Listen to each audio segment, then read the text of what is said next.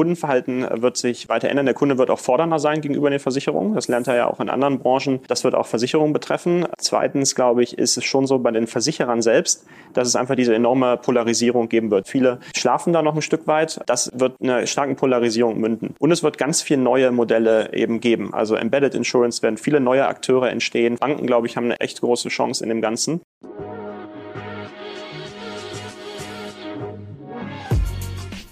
Payment and Banking, der Podcast aus der Mitte der Fin, Tech und Payment Branche mit eurem Host Mike Klotz.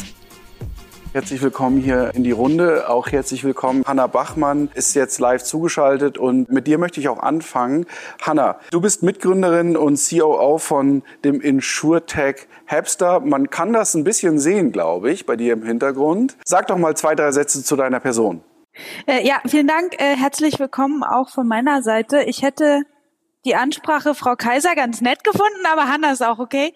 Ja, Hepster, was machen wir? Äh, wir haben uns auf die Fahnen geschrieben und ich denke, das war vielleicht auch der Grund, warum man mich heute eingeladen hat, Europas Marktführer für Embedded Insurance zu werden. Äh, was bedeutet das? Wir haben vor fünf Jahren angefangen mit situativen Versicherungsprodukten. Das war vor fünf Jahren noch echt ein Ding, glaubt heute keiner mehr, aber vor fünf Jahren war das noch innovativ äh, und haben aber relativ schnell erkannt, der, die Zukunft der Versicherung für uns ist, dass eigentlich kein Kunde mehr Versicherungen kauft, sondern dass die Versicherung immer schon da ist, wo der Kunde sich befindet. Und daran arbeiten wir seit fünf Jahren. Das machen wir, ich würde mal sagen, relativ erfolgreich. Ähm, Heißt also, wir konzentrieren uns komplett auf den B2B-Vertrieb unserer Versicherungslösungen, bauen Versicherungsprodukte selbst, integrieren die komplett über unser Ökosystem in bestehende Schnittstellen.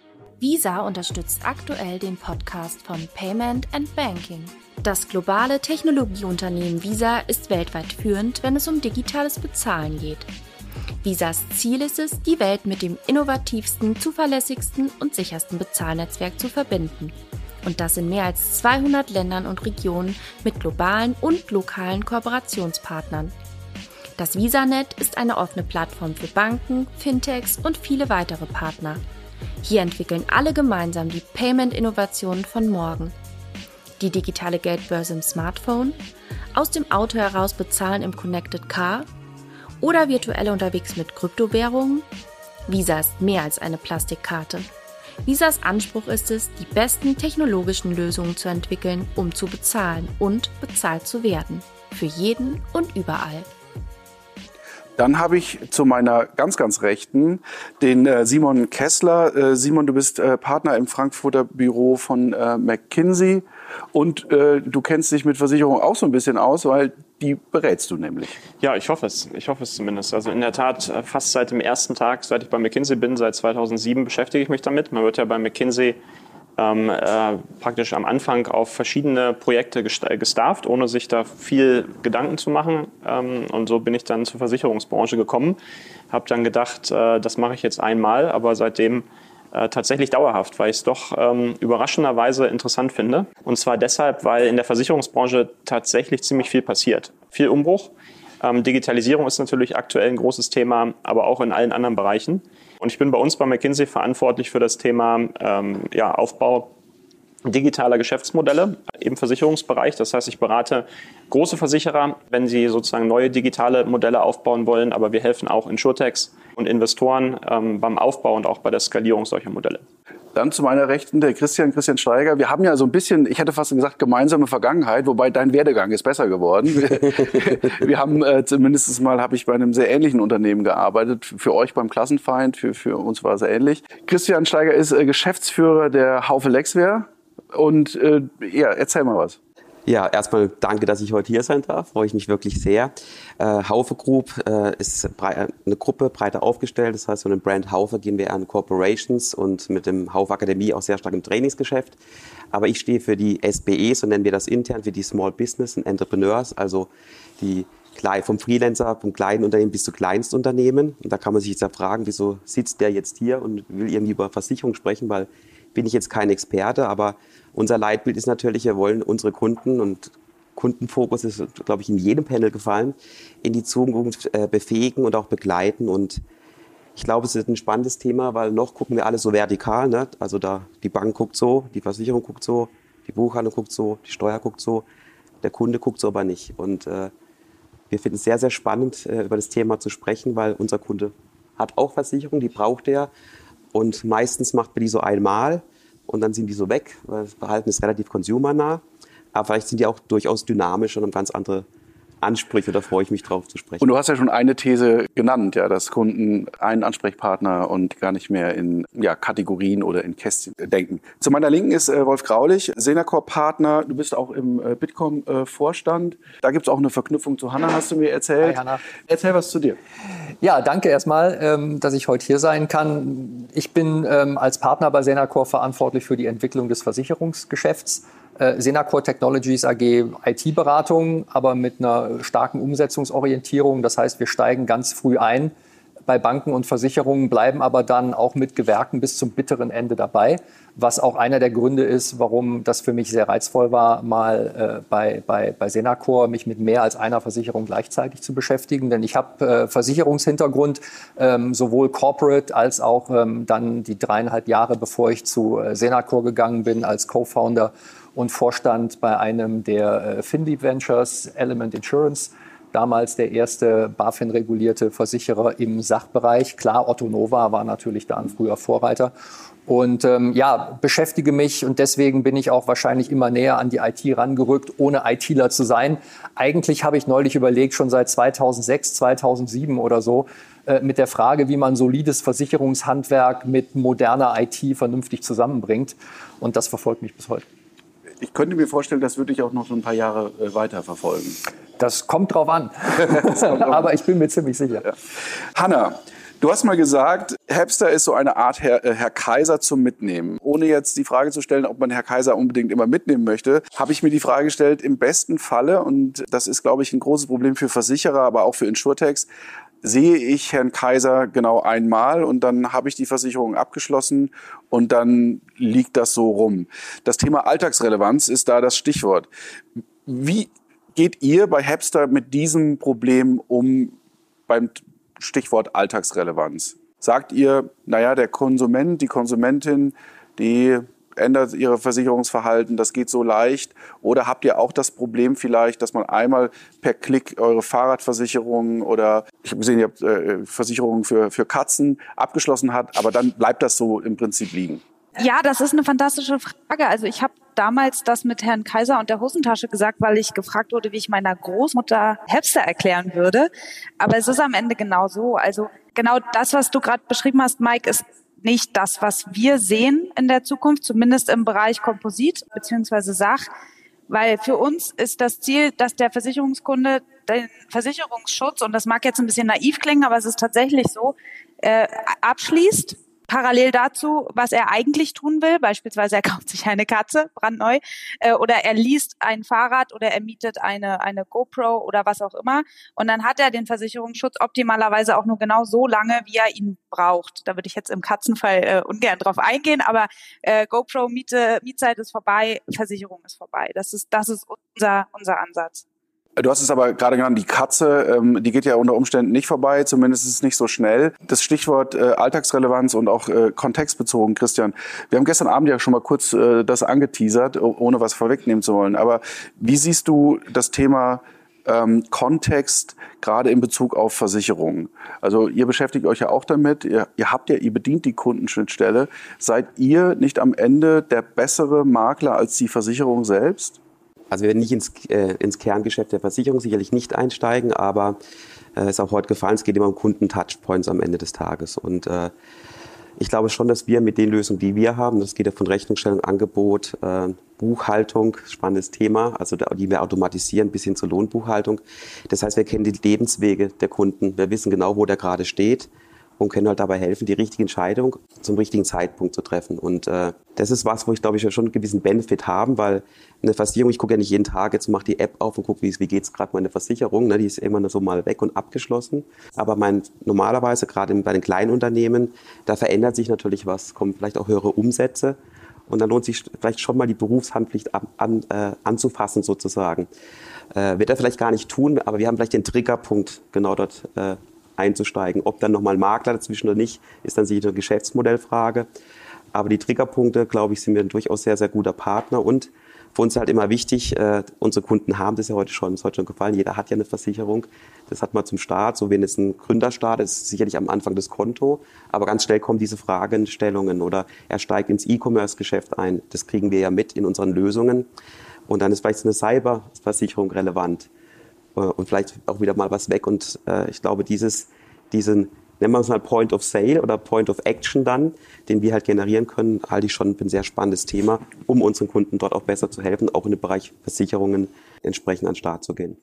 Simon, daran anschließend äh, an, an dich, vielleicht kannst du was dazu sagen. Im Bankenumfeld, und das ist so die Erfahrung, die die ich, die wir hier gemacht haben, äh, ist es so, dass man eine große Angst hatte mit äh, Fintechs. Diese, diese, die Annäherung an Fintechs hat relativ lange gedauert. Bei Versicherungen war so mein Eindruck, so aus der Ferne, das hat nicht so lange gedauert, weil ich glaube, 80 Prozent aller Insurtechs äh, machen sowieso im Prinzip Maklerleistung und hinten dran hängt eine Versicherung. Ist eigentlich das Thema Insurtech aus deiner Sicht eine Gefahr für Versicherer oder ist das eigentlich was sehr, sehr Gutes? Wie ist da deine Erfahrung? Ähm, in der Tat ist das, glaube ich, weniger eine Gefahr. Also ich will vielleicht mal ein bisschen, ein äh, bisschen ausholen. Wenn, äh, wenn man mal die letzten 10, 15 Jahre anschaut, seit das Thema InsurTech äh, begonnen hat, mh, hm, dann hat das, sage ich mal, mit relativ viel Hype äh, und Erwartungen begonnen. Ähm, und wir haben zum Beispiel bei uns äh, äh, bei McKinsey so ein Format mit 50 Digitalversicherern, die sich einmal im Jahr treffen und so den Blick auf den Markt debattieren. Das hatten wir gerade gestern wieder.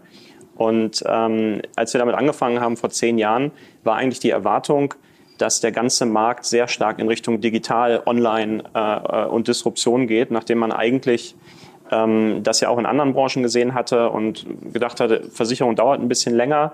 Ähm, aber die ganzen Vertreter, Makler, so die klassischen Vertriebswege ähm, werden irgendwie äh, verschwinden und die Versicherer kriegen dann auch ein Problem und werden nur noch am Ende Risiko, äh, Risikoprovider. Das war so, sage ich mal, die Sicht. Das war durchaus auch unsere Sicht. Ich will nicht sagen nur der, der Teilnehmer. Und jetzt haben wir auch äh, letztes Jahr und auch dieses Jahr mal so ein bisschen Revue passieren lassen und gesagt, ist das eigentlich passiert?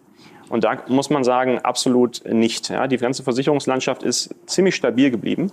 Ähm, der bei weitem wichtigste Kanal ist immer noch der persönliche Herr Kaiser sozusagen, also der äh, Agenturist oder der Makler im Gesamtkontinentaleuropa. Wenn man England vielleicht rausnimmt, wo es schon einen stärkeren Shift in Richtung Online gab. Ne? Äh, USA auch nicht, interessanterweise. Okay. USA ist auch die Mehrheit immer noch physisch, die weite Mehrheit, also 80 mhm. Prozent plus. Mhm. Ist je nach Produkt ein bisschen anders. Die Kfz-Versicherung ist ein bisschen digitaler überall aber auch da 80 Prozent äh, zu, durch, durch persönliche Kontaktwege. Und das ist schon eigentlich was, wo man äh, nicht mit gerechnet hat, dass das Ganze so lange dauert, dass es da einen Shift gibt.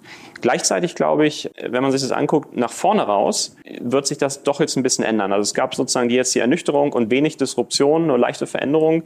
Wenn man jetzt mal nach vorne raus guckt, ich glaube, es gibt viele innovative Modelle. Es gibt sozusagen den Willen, jetzt wirklich das, das Versicherungsmodell substanziell zu ändern aus verschiedenen Richtungen. Also es gibt nicht nur die klassischen Versicherer, die in Digitalisierung, neue Kundenschnittstellen investieren. Es gibt die Insurtechs natürlich, die jetzt sehr viel Funding kriegen, äh, sehr viel sozusagen Rückenwind haben. Also letztes Jahr so viel Funding wie nie zuvor, äh, auch interessant. Und es gibt ganz viele neue Spieler in dem Markt. Also auch die Amazons und die Teslas und so weiter. Apple äh, kann man, kann man vielleicht auch gleich mal zu sprechen. Auch die bauen alle Versicherungen. So dass glaube ich, der Trend der Vergangenheit nicht unbedingt die beste Prognose für die nächsten, nächsten zehn Jahre ist. Also da wird schon viel passieren. Gleichzeitig sehen wir auch eben, Versicherung ist äh, ein Produkt, was schon sehr stark mit Trust zu tun hat, also mit Vertrauen. Das ist ein Produkt, mit dem sich die Leute wenig beschäftigen. Anders als vielleicht ein Bankkonto, wo man jeden Tag, jede Woche reinschaut, ist es, wie du es auch gesagt hast, also das kauft man einmal und dann äh, vergisst man das auch relativ schnell wieder. Wenn man das sieht, wird eben dieser persönliche Moment und das Vertrauen schon weiter eine Rolle spielen. Also ich glaube nicht, dass die Herr Kaisers sozusagen in zehn Jahren nicht mehr da sind. Die werden anders sein, die werden digitaler sein äh, fokussierter, aber die wird es auch noch geben, aber das ganze Spektrum wird breiter sein. Das an zwei Stellen vielleicht ergänzen, weil das passt ganz gut. Ich habe mich gefreut, als der Herr Kaiser, obwohl das teilweise, wenn man das gemeinsam mit einem Foto dann auf der Webseite sieht, ein bisschen komisch aussieht, dass der Herr Kaiser Thema war, weil das hat mich daran erinnert, dass, dass ähm, wir und auch teilweise bei Finlieb schon ähm, irgendwann mal erkannt wurde, dass, glaube ich, die frühen Insurtechs einen sehr frühen Fehler begangen haben bei der Einschätzung, woran eigentlich die Versicherungswertschöpfung leidet. Das ist nicht die Fähigkeit zu Vertrieb. Wer so ein Produkt, so ein niedrig interaktives Produkt, was auch einen relativ geringen Stellenwert im Bewusstsein der Bürger hat und auch im internationalen Vergleich in Deutschland zu so einer hohen Durchdringung bringt, der kann im Vertrieb nicht alles falsch machen. Und die Widrigkeiten, die der Kunde am Point of Sale und hinterher im Kundenlebenszyklus erleidet, die waren und sind teilweise halt nicht darin zu suchen, dass Versicherungen in der Vergangenheit schlechten Vertrieb gemacht haben, sondern dass die Möglichkeiten dahinter auch ein vernünftiges Kundenerlebnis darzustellen, äh, prozessual und letztlich natürlich auch IT-mäßig beschränkt waren. Und deswegen glaube ich auch dran, und das passt ganz gut auch äh, zu Firmen wie Hepster und ähnlichem. Element verfolgt da ja auch ein ähnliches Thema ich glaube, der Direktkanal, der wird weiter wachsen, auch mit den Insurtech-Konzepten, die dahinter sind. Aber ich glaube, die, die, ähm, die Marktanteile werden eher aufgefressen, wenn man das mit dem klassischen Agentur- und Maklervertrieb sieht, genau durch die Embedded Insurance. Also Kfz-Versicherungen mit Kfz-Herstellern, äh, Vorsorge, Finanzierungsprodukte durch Banken ähm, Gesundheitsprodukte, wo ich persönlich die Versicherer an einer relativ guten Stelle sehe, aber vielleicht auch in dem einen oder anderen Health-Ökosystem. Ich glaube, wenn es ähm, Kanalverschiebungen gibt, dann eher durch Ökosystem und Embedding von Versicherungsprodukten, als dass plötzlich die Deutschen 90 Prozent im Direktkanal abschließen. Du hast das Wort Trust gesagt und das wollte ich äh, gerne aufgreifen. Ähm, und, und in der Tat äh, zu deinem Punkt, ich glaube, wir haben in Deutschland 480 Millionen Versicherungspolicen. Also von der Seite kann das mit dem Vertrieb so schlecht nicht laufen, all in. Aber ähm, interessant den Aspekt mit dem Trust. Ähm, vertraue ich der Versicherung oder vertraue ich der Marke? Du hast im Prinzip die Antwort ja ein Stück weit schon gegeben, als du sagtest, Apple beispielsweise mit Apple Care ich wüsste nicht mal, war da mal eine Versicherung dahinter? Ist da noch eine Versicherung dahinter? Ist das Apple? Keine Ahnung. Amazon, wenn du jetzt irgendein äh, Gadget kaufst, wird dir direkt eine Versicherung angeboten. Da vertraue ich als Konsument oder Konsumentin ja eher dem, dem, dem Brand Amazon, Apple, Google, wem auch immer. Aber die Versicherung dahinter ist doch eigentlich egal. Und ist das auch ein, ist, ist das nicht ein großes Problem tatsächlich für die, für die Versicherung? Also gar nicht so sehr Insurtech, sondern eher Big Techs, du hast Tesla genannt, die anfangen, auf einmal Versicherungsleistungen anzubieten glaube schon tatsächlich, dass das ein äh, wesentlicher Treiber sein wird in den nächsten zehn Jahren. Also die Insurtechs in der Tat, also man hat, wie, wie du es ja auch gesagt hast, den Shift stark gesehen von dem Versuch, direkt B2C zu machen, jetzt eher sozusagen mit den Versicherern zusammenzuarbeiten und Sachen zu verbessern. Also wir haben in unserer Marktanalyse die Insurtechs klassifiziert, dass ungefähr zwei Drittel der Insurtechs eigentlich zusammenarbeiten wollen und gar nicht den Versicherer ersetzen wollen. Und wenn man jetzt aber schaut, wo könnte ein Angriff herkommen, sind es, glaube ich, genau solche, solche Spieler. Die besitzen die Kundenschnittstelle, die haben genau diesen Trust und die müssen das auch nicht unbedingt so als klassische Versicherung äh, kennzeichnen. Also in der Tat, Apple Care ist, glaube ich, für die wenigsten äh, sichtbar, dass es ein Versicherungsprodukt ist. Das äh, ist aber ein Versicherungsprodukt. Apple ist sozusagen auch, man kann sagen, Insurtech in gewisser Weise. Die sind lizenzierter MGA, ähm, was im Prinzip heißt, sie sind Versicherungen ohne Balance Sheet. Ähm, das heißt, die haben noch ein Balance Sheet dahinter von der AIG, äh, ist, ist es in dem Fall, die aber wirklich nur noch Risk Carrier am Ende sind. Apple macht die Produkte, den Customer Service ist komplett in der Kundenschnittstelle. Und das Ganze ist hochprofitabel. Also wir haben ein ähnliches Modell gerade aufgebaut mit einer großen Reiseplattform, die auch gesagt hat, wir wollen sowas nachbauen. Und sozusagen, wenn man sich den Business Case dann mal anschaut, äh, ist der hochgradig attraktiv für die. Also das kann am Ende 20, 30 Prozent des gesamten Profits des Unternehmens ausmachen, nur der Verkauf von Versicherungen. Und das ist, glaube ich, deshalb wirklich ein relevanter oder eine relevante Frage für viele Versicherer, wie sie damit umgehen wollen. Also wollen sie Partner sein von denen oder das sozusagen versuchen zu attackieren? Das wird spannend werden dem einhergehend auch die Frage, wer kennt eigentlich seinen Kunden am Ende besser? Also ja. bei der Versicherung, äh, wenn ich jetzt, ich gucke jetzt zu dir, äh, Christian, so eine Versicherung, die schließe ich einmal ab, dann liegt die im Ordner. Ja, im, im besten Fall, vielleicht gibt's die auch noch als PDF digital, aber die Versicherung bekommt nicht mit, ob ich Kinder bekomme, ob ich äh, irgendwie krank werde. Also solange kein Versicherungsfall eintritt, mhm. wissen wir, passiert nichts. Ihr bietet euren Kundinnen und Kunden ja im Prinzip eine Art der digitalen Assistenz. Natürlich im, im SMB-Bereich, mhm. da geht's um um, kleinere Unternehmen. Aber ist es nicht so, dass ihr am Ende tatsächlich am längeren Hebel sitzt? Also im Sinne von, ich kenne meinen Kunden, ich weiß, was bei dem passiert und das, das und Apple ja auch, ja. Also am Ende die Big Techs, und damit möchte ich euch jetzt nicht Nein. Laufe, Big Tech.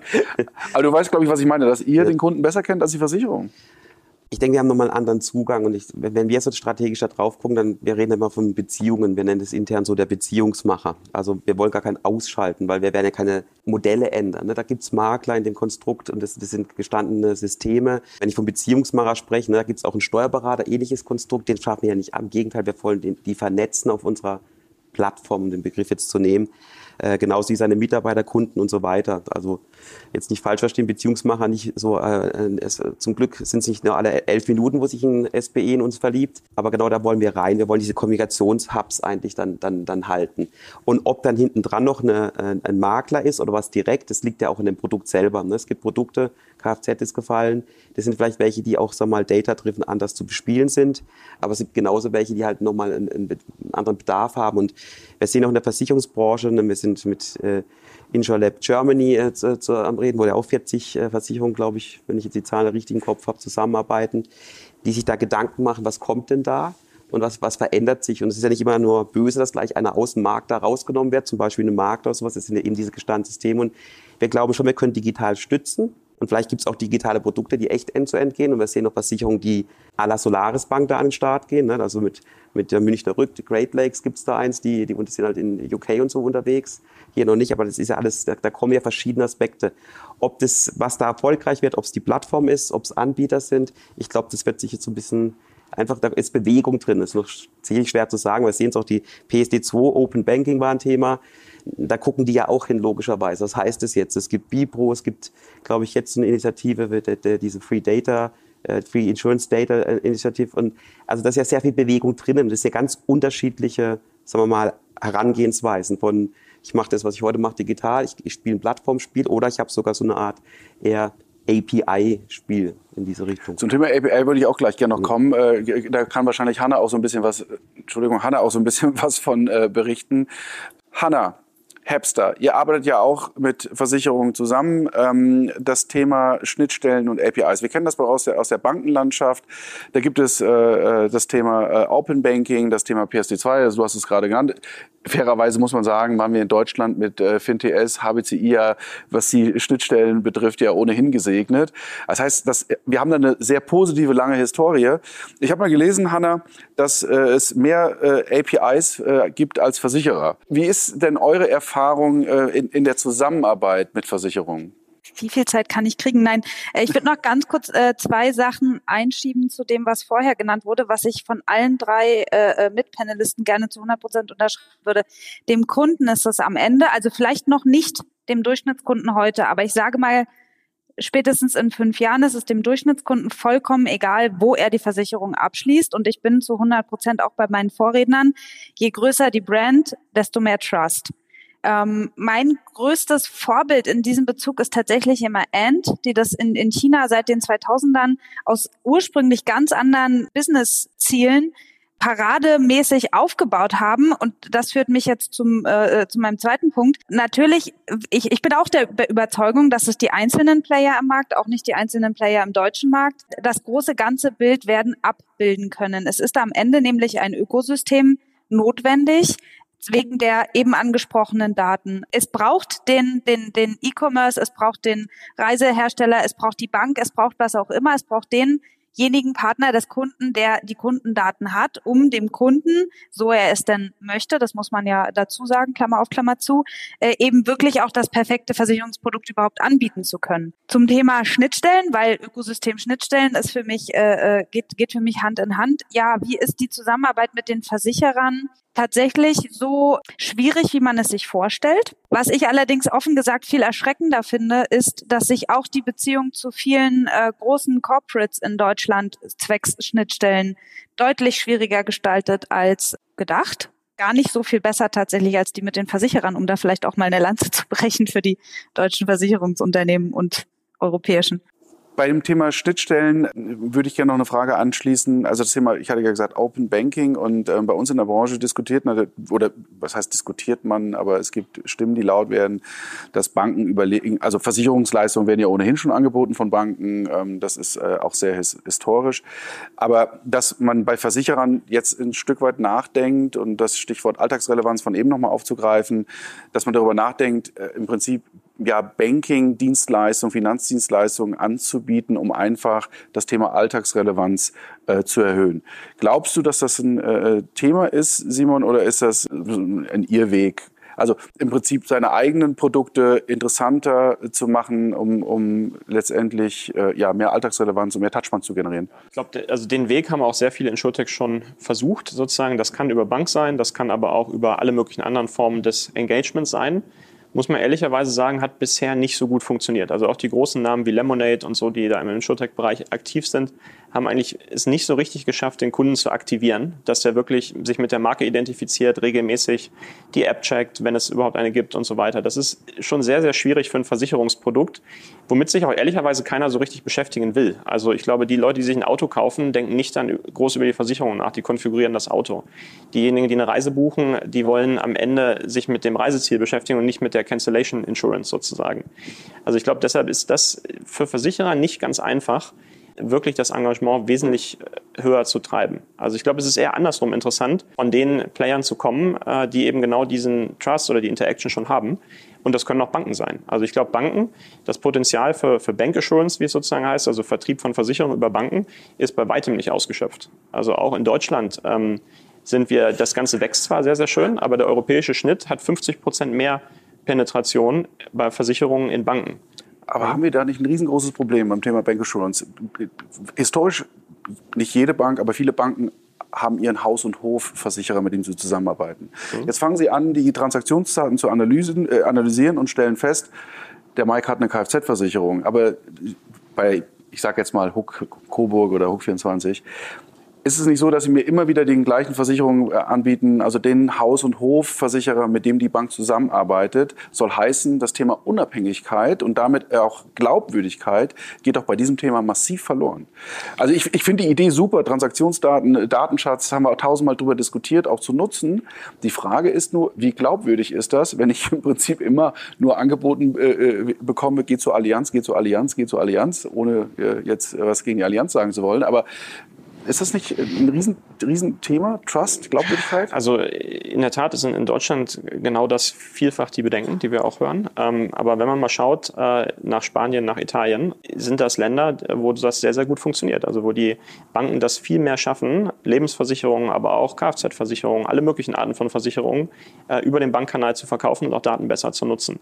Und da muss man wahrscheinlich über den Weg auch nachdenken. Also ist sozusagen der Weg, einfach ein fertiges Versicherungsprodukt ähm, von einem Versicherer nur in den äh, Schrank zu stellen und der Bankberater spricht dann mal darauf an? Oder muss man vielmehr überlegen, wie kriege ich das wirklich in die Bankjourney ähm, perfekt integriert? Und da kann man als Bank ja auch mal drüber nachdenken. Will man nicht mehr so ein Apple Care werden oder selber Versicherungs ähm, sozusagen Wertschöpfung da auch betreiben, anstatt nur fertige Produkte äh, zu nehmen? Ja, wir sehen ja jetzt in der digitalen Welt geht es viel einfacher, eine Versicherung zu bauen. Also so einfach wie nie das selber zu bauen oder mit einem Versicherungspartner zu bauen und nicht nur fertige Produkte zu nehmen. Ich würde auch zustimmen. Ich möchte jetzt nicht in Abwägungen zwischen Agenturmodell und Maklermodell reingehen, aber ähm, der Herr Kaiser hat auch immer nur Hamburg-Mannheimer angeboten. Und Apple Care ist auch immer der gleiche Risikoträger. Und wir unterhalten uns ebenso wie ihr im Moment viel mit Banken und Versicherungen, was das Thema Bank Assurance Modell anbelangt. Und da kommen halt ähm, zwei super spannende Themen raus. Das Thema Daten und wer kriegt warum welche Daten oder auch nicht. Da kommen wir vielleicht später noch drauf. Aber auch dieses Thema, ähm, ähm, machen wir eigentlich jetzt einen Haus- und Hofversicherer oder nicht? Und das ist ein bisschen Kristallkugel, aber ich glaube, in vielen Bankmodellen, gerade auch wenn es in Richtung Financial Home dann geht, glaube ich, werden viele auf ein Mehrfachagentenmodell gehen, weil eine Versicherung in den Augen vieler Verbraucher eine Commodity ist und ich mich dann eher mit der Bankmarke assoziiere und ich denen schon vertraue und der BaFin, ganz davon abgesehen, dass dann das Versicherungsprodukt als Commodity schon gut ist, als dass ich dann noch von der Bank erwarte, jetzt sollen die mir noch für eine Hausrat, die ich mit meinem Hauserwerb eben schnell mit über die Schuhe, äh, über, die, über den Tisch gezogen kriege, ohne jetzt gleich auf große Vorsorgeprodukte zu kommen, dann noch von der Bank zu erwarten, die müssen noch unter 130 Risikoträgern den besten auswählen. Ich glaube nicht, dass das die Richtung sein wird. Das ist natürlich spannend, du hast gerade gesagt, äh, das Thema äh, Autokonfiguration, das ist ja auch deutsch. Ne? In Amerika hockt sich keiner hin und verbringt vier Stunden oder vier Tage, äh, das Auto zusammen konfigur zu, zu, konfigurieren. Ich glaube, es, es, es, es, wir müssen mehr gucken, was das Verhalten auch dieser, die, die, dieser unterschiedlichen Zielgruppen sind. Ne? Also ein Consumer ist dann auch vielleicht alter wie vielleicht ein B2B äh, und da auch, ne? das ist ja auch nicht der eine. Und die haben ja schon unterschiedliche Bedürfnisse. Und äh, wenn wir von Trust sprechen, dann glaube ich schon, dass es mitschwingt oder will es mal als These aufstellen, dass auch ein, Check 24 zum Beispiel, ne, habe ich jetzt den Trust, dass ich ja die beste hochbekomme oder merke ich, na, dass vielleicht einer ein bisschen gefeatured. Ähm, kann man dann darüber diskutieren, ist das wichtig oder kommen diese Mega-Brands wie Apple Care, die das alles natürlich umwälzen können. Ähm, bin mir nicht so sicher, ob das wirklich das, das, das Verhalten dann komplett dieser, dieser Kunden äh, wiederum abbildet. Ne? Weil unsere Zielgruppe, gerade der, der SBE, die ist ja super ähm, heterogen. Ist ja nicht diese, man sagt zum Beispiel das Kleinstunternehmen. Ne? Das sind Handwerker, Handwerker haben wieder ganz unterschiedliche Gewerke und die wieder auch ihre Informationsquellen haben, dann ganz unterschiedliche Zugänge schaffen. Ähm, also da könnte ich mir schon vorstellen, dass es noch sich mehr ausdifferenziert. Also das ist, das ist äh, sehr stark an dem Verhalten auch der, der einzelnen äh, Zielgruppen noch stärker aus, ausrichtet. Und wir dort dann eher, eher gucken müssen. Also weiß nicht, ob man das von, äh, seid ihr die Experten natürlich mehr, aber ob man davon in die USA gucken kann, sagen, so wird es ähnlich sein. Äh, mir WeChat ist hier gefallen, ne? das ist, da gibt es auch die eine App für alles, kenne ich jetzt in Deutschland nicht. Ähm, also das sind so, so, schon verschiedene Mechanismen, die wir da sehen. Ähm. Also gerne, was, sag, was sagst du? Ja, ich meine, ich glaube, im, im, äh, für, für Auslandsperspektive ist ganz interessant eigentlich äh, China und, und Asien. Ich glaube, mhm. im Versicherungsbereich ist USA gar nicht, würde ich sagen, so unterschiedlich wie Europa oder so weiter vorne. Im Gegenteil, in vielen digitalen Aspekten auch weiter, weiter hinten. Und wenn man sich China anguckt, und da so die, die Digital-Insurance-Szene sieht man schon auch noch, dass die klassischen und persönlichen Wege, äh, Versicherungen zu kaufen, überwiegen. Also auch Ping An ist der größte Versicherer der Welt nach Marktkapitalisierung, ähm, super digital, führend in Ökosystemen und so weiter. Gleichzeitig haben die 1,5 Millionen Versicherungsvertreter, ja, die durchs Land verteilt sind, die sie aber komplett digital befähigen. Also die haben, äh, war mal bei denen, habe das angeguckt, also da hat der Vertreter sozusagen, also der Herr Kaiser, sein, sein äh, PC, iPad mitlaufen, äh, was ihm dann live sagt, der Kunde, der dir gegenüber sitzt, sprich mal den auf das und das an. Ähm, äh, ich habe hier sozusagen bei Social Media die Informationen über den gefunden. Das ist natürlich nicht alles hier übertragbar, aber es zeigt schon die, die Richtung, in die das, das gehen wird. Also dass sozusagen alles nur äh, jetzt von, von Herrn Kaiser in, in Insurtech shiftet und so, das glaube ich, glaube ich nicht. Es wird viel bunter und diverser werden, wie du es auch gesagt hast. Also es werden verschiedene Akteure in dem ganzen Markt sein. Ähm, die Rolle der Versicherer wird sich sicher ein Stück weit neu definieren. Äh, Insurtechs werden sicher auch wachsen, aber auch da wird es Gewinner und Verlierer geben. Äh, und ich glaube auch eben Banken können eine sehr zentrale Rolle spielen, viel zentraler für Versicherungen als, als vorher. Hanna, Christian äh, hatte ganz am Anfang, als er sich vorgestellt äh, hat, äh, so die, die These aufgestellt, dass Kundinnen und Kunden im Prinzip nicht in diesen, ja, wie, wie hast du es genannt, Verticals, eher Industrien denken. Ist das eine Erfahrung oder eine, ja, ist das eine, eine These, die du unterschreiben würdest, Hanna? Weil widerspricht es nicht ich ein glaube, auch, auch dem Hapster-Prinzip oder, oder verstehe ich es auch vielleicht nur falsch? Nein, überhaupt nicht. Das ist eigentlich genau das Hapster-Prinzip, nämlich nicht das Vertical, es gibt nicht das Vertical Commerce oder Retail und das Vertical Versicherung, sondern die Verticals gehen ineinander über und der Kunde kauft ein Kernprodukt. Wir hatten das ja vorhin auch mit dem Auto. Der Kunde will sein Auto konfigurieren und sagen, Versicherung, okay, ich traue der Marke, schließe ich mit ab, passt schon.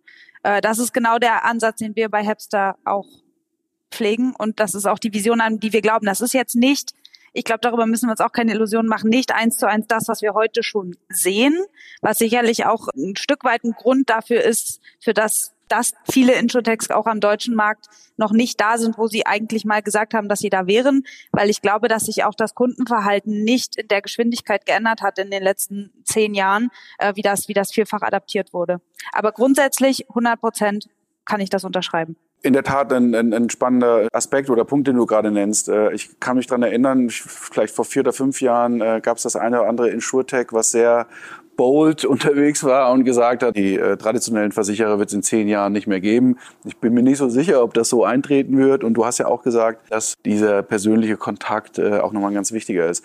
Ist das auch, auch was, äh, eine Erfahrung, die, die du unterschreiben würdest, wo du sagen würdest, ähm, da war man vielleicht in der Vergangenheit etwas zu großspurig äh, im, im Insurtech-Bereich unterwegs und jetzt äh, kommt man so zum, ins Tal der Ernüchterung?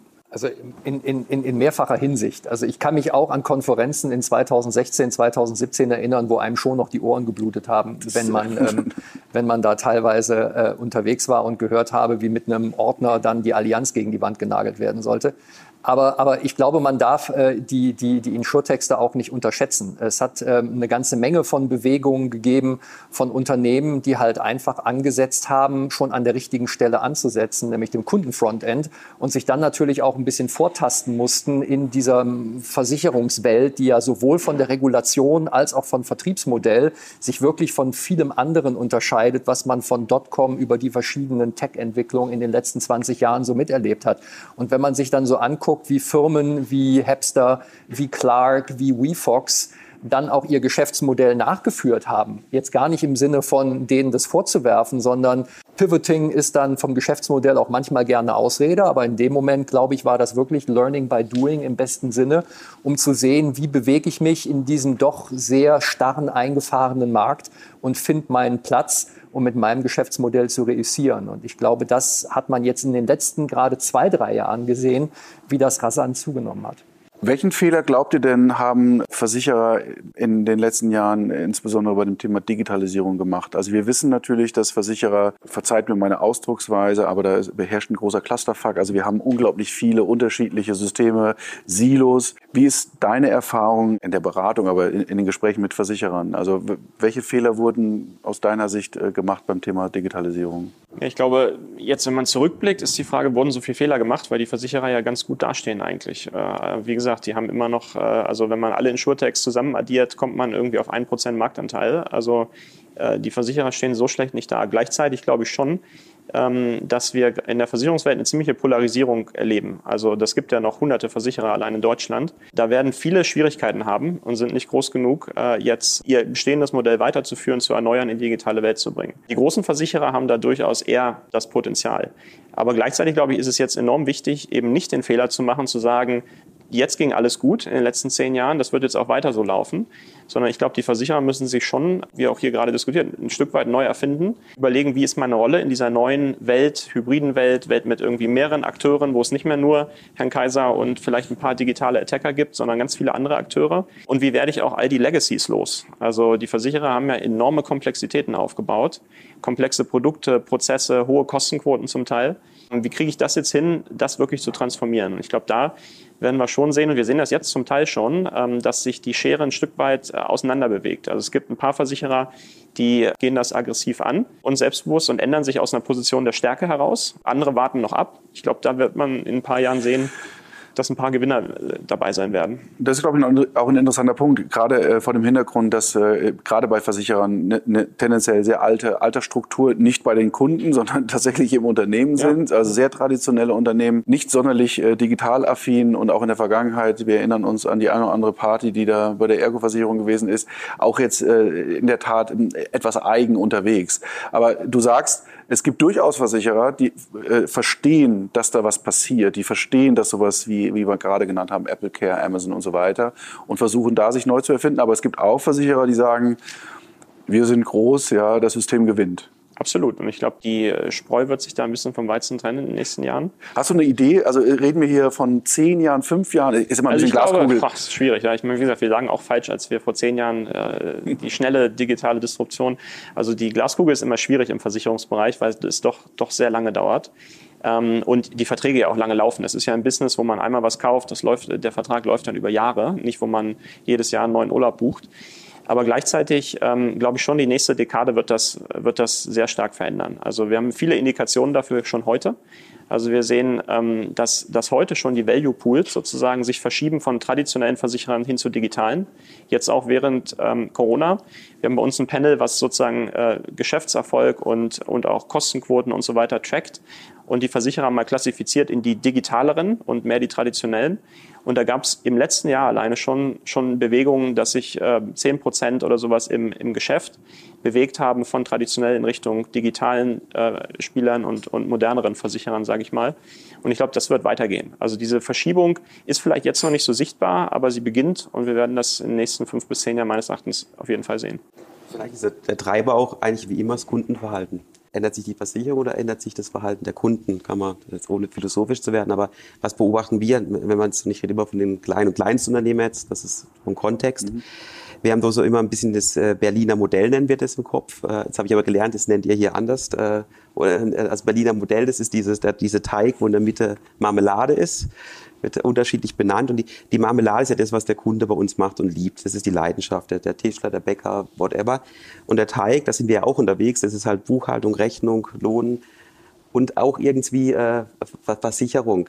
Da will er sich aber eigentlich nicht so mit kümmern. Gleichzeitig braucht er es aber auch. Also ich glaube, dieses Verhalten ist, muss einem klar sein. Die, ich sag, die, die gehen auch nicht und checken das, und ich wäre gern dann da der Act 24 in dieser Zielgruppe, ne, weil wir können ja agieren, wir können ja genau diesen Triggerpunkt setzen ob dann jemand, ja, hat schon vorher gesagt, vielleicht ein Markt dazwischen oder nicht, spielt gar nicht so eine Rolle, aber dieses Kundenfall, die wollen eine Lösung, die wollen das Clickable haben sozusagen. Die, viele Dinge will man auch gar nicht immer komplett dann nochmal vielleicht dann in dem Punkt besprechen, aber genau zum richtigen Zeitpunkt halt da zu sein. Und ich glaube, das ist ein Kundenverhalten, das sehen wir ja überall. Ne? Stichwort Echtzeit und so, das ist eine, eine Rolle spielt in Versicherung genau, aber das ist so ein generelles Verhalten, was wir doch sehen.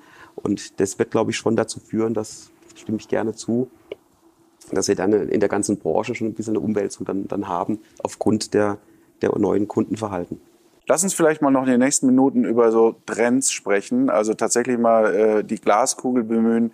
Was glaubst du denn in den nächsten, ist immer blöd zu sagen, äh, fünf Jahren, zehn Jahren, sagen wir einfach mal in der Zukunft, was werden so, was sind so die Zukunftsthemen im Bereich Versicherung, im Bereich Insurtech? Was glaubst du, was passiert da in den nächsten Jahren? Also vielleicht nochmal ein, ein Wunsch wenn wir über die Zukunft sprechen, verknüpft mit der Frage, die du gerade noch in, ins Panel gestellt hast, was haben die Versicherer für Fehler gemacht? Ähm, ich maße mir in keinster Weise an, da pauschale Aussagen zuzutreffen. Etwas, was mir allerdings aufgefallen ist, und ich hoffe, ich darf das jetzt nach fünf Jahren Hepster, uns gibt es äh, immerhin noch, wir machen unseren Job relativ gut auch sagen. Was mich sehr irritiert hat in den ersten drei Jahren der Geschichte von Hepster ist, dass keiner mit uns gesprochen hat. Nicht uns als Hepster, sondern allgemein hatte ich das Gefühl, dass alle Insurtechs, die in den in so um, um 2016, 2017, 2018 auf dem Markt waren, sehr belächelt wurden, was dem Grunde nach erstmal völlig in Ordnung ist, weil jeder muss erstmal beweisen, dass er das, was er da erzählt, auch kann. Äh, aber die, ich glaube ernsthaft, dass Gespräche mit den, mit der doch damals noch recht überschaubaren Insurtech-Landschaft vielen Versicherern einen enormen Vorteil verschafft hätten, gerade was das Thema Customer Centricity, Customer Journey äh, angeht. Und da rede ich gar nicht über den Vertrieb, sondern da rede ich wirklich über das Produkt und alles, was mit dem Produkt zu tun hat.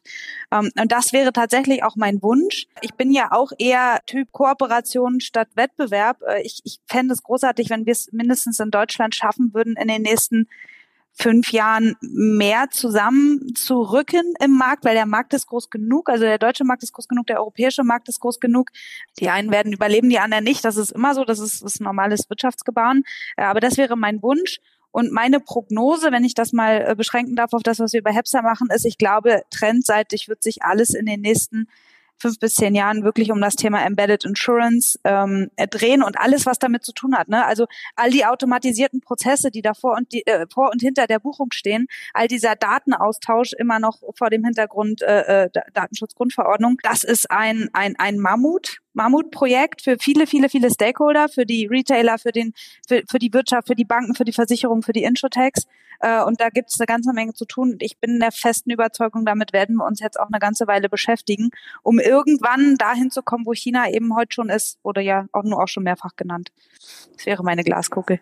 Wolf, deine Glaskugel. Uff, ja, also einiges. Ähm, ich, ich, glaube, um vom Kunden herzukommen, das Ganze nimmt seinen Ausgang, dass der Trend zum Produktkauf relativ abnimmt und der Trend zur Abdeckung von Live-Events oder wie auch immer man diesen Ökosystem-Terminus prägen will, der, der wird zunehmen. Und das hat natürlich dann unheimlich viele Implikationen für die Versicherer und, und ihre Umwelt. Ökosystem-Themen wie Bank Assurance, glaube ich auch. Also so schlimm das alte Allfinanzkonzept war, so sehr glaube ich, dass äh, die neuen Bank Assurance-Konzepte und Financial Home Home-Konzepte Erfolg haben können.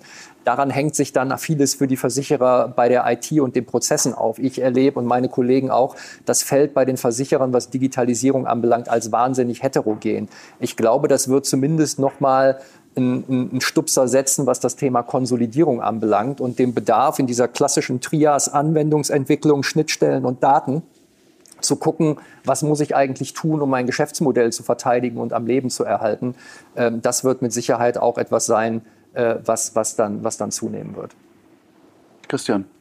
Vielleicht auch ein, ein, ein Wunsch, da kann ich mich voll anschließen, also dass das Ganze ein bisschen schlichtweg äh, vernetzter wird und es, äh, diese unterschiedlichen Modelle eigentlich im Sinne des Kunden umgesetzt werden. Es gibt natürlich manche Versicherungen, die sind halt Lifetime, das ist, leuchtet mir schon ein, aber es gibt welche, schließlich an, die sind vielleicht eher so on demand. Also es ist ja nicht, ist da finden wir jetzt auch nichts Neues, aber dass das mehr passiert, dass diese, diese Zugänge, dass mehr Transparenz auch reinkommt. Also selbst über Baden könnte ich gar nicht sagen, was, was, was, wie bin ich denn abgedeckt und sowas und passt es überhaupt noch zu meinem jetzigen Lebensweise. Äh, insofern, das, das wünsche ich mir, dass eine Vernetzung da ist und, das, und gar nicht so als Konkurrenz zu sehen, weil ich auch nicht so eher als Beziehung, wie kann man sich da gegenseitig äh, stützen im, im, und für den Kunden eigentlich ein viel besseres Erlebnis schaffen. Bei McKinsey, ihr braucht ja keine Glaskugel. Eigentlich wisst ihr es, ja. Nicht immer. Nicht immer. Nee, ähm, also ich glaube auch, also viel Zustimmung haben wir hier in der Runde. Ähm, Kundenverhalten wird sich, wird sich weiter ändern. Der Kunde wird auch fordernder sein gegenüber den Versicherungen. Das lernt er ja auch in anderen Branchen, dass äh, sozusagen äh, Kundenerwartungen steigen. Ähm, das wird auch Versicherungen betreffen. Ähm, zweitens, glaube ich, ist es schon so bei den Versicherern selbst, dass es einfach diese enorme Polarisierung geben wird. Du hast gesagt heterogen, äh, so ist, sehe ich das absolut auch. Also viele äh, schlafen da noch ein Stück weit, ähm, andere sozusagen äh, sind, sind Volldampf jetzt voraus, Transformationen und neue Modelle bauen. Ähm, das wird, wird in einer starken Polarisierung münden. Und es wird ganz viele neue Modelle eben geben. Also Embedded Insurance werden viele neue Akteure entstehen, viele neue Modelle. Banken, glaube ich, haben eine echte, echt große Chance in dem Ganzen. Und last but not least wird auch Herr Kaiser äh, weiter überleben, auch in zehn Jahren, denke ich. Aber es wird ein bisschen ein anderer Herr Kaiser sein, der wahrscheinlich äh, digitaler und äh, hybrider ist als, als in der Vergangenheit oder Frau Kaiser? Absolut. Ich sagen.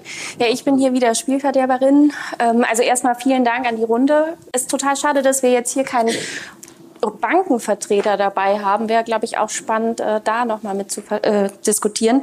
Ich will erstmal die Frage in die Audience stellen, gibt es irgendwelche Fragen? Gibt es nicht. Dann gibt es eine aus der Community. Geht auch an alle, wer auch immer antworten will. Ist es einfacher für eine Bank Versicherungen anzubieten oder wiederum für Versicherungen Banking anzubieten? Bitte. Also hinter vorgehaltener Hand geben das auch die meisten Versicherer zu. Beim Thema Automotive und beim Thema Banking haben ökosystemseitig die Banken und die Automobilhersteller klar die Nase vorn. Insofern würde ich schon sagen, man kann das mit Geld pushen. Natürlich haben Firmen wie eine AXA und eine Allianz das Geld und auch die Marke, um sowas zu versuchen. Aber jetzt mal grosso modo, glaube ich, beim Thema ähm, ähm, Bank Assurance sind die Banken ganz klar vorne und für Versicherer sich mit Bankenprodukten zu substituieren, wird schwierig. Sehe ich ähnlich. Also ich glaube, für Banken ist das Potenzial, die Fähigkeiten, die Startbasis viel besser, Versicherungen viel stärker jetzt zu pushen und das aggressiv anzugehen als andersrum. Ich bin hier kein Nachrichtenschreiber. Ich gucke, ob wir einen Poll haben. Ja, da wollte ich auch gerade drauf eingehen. Also haben wir, ja. Und wir haben die Frage gestellt, InsurTech im Banking. Sollten Banken Versicherungen anbieten oder Versicherungen ins Banking gehen? Und 35 Prozent waren der Meinung, Schuster, bleib lieber bei deinen Leisten. Die Hälfte, also 50 Prozent, sagen, Banken sollten mehr InsurTech machen und nur 15 Prozent Versicherungen sollten mehr Banking wagen.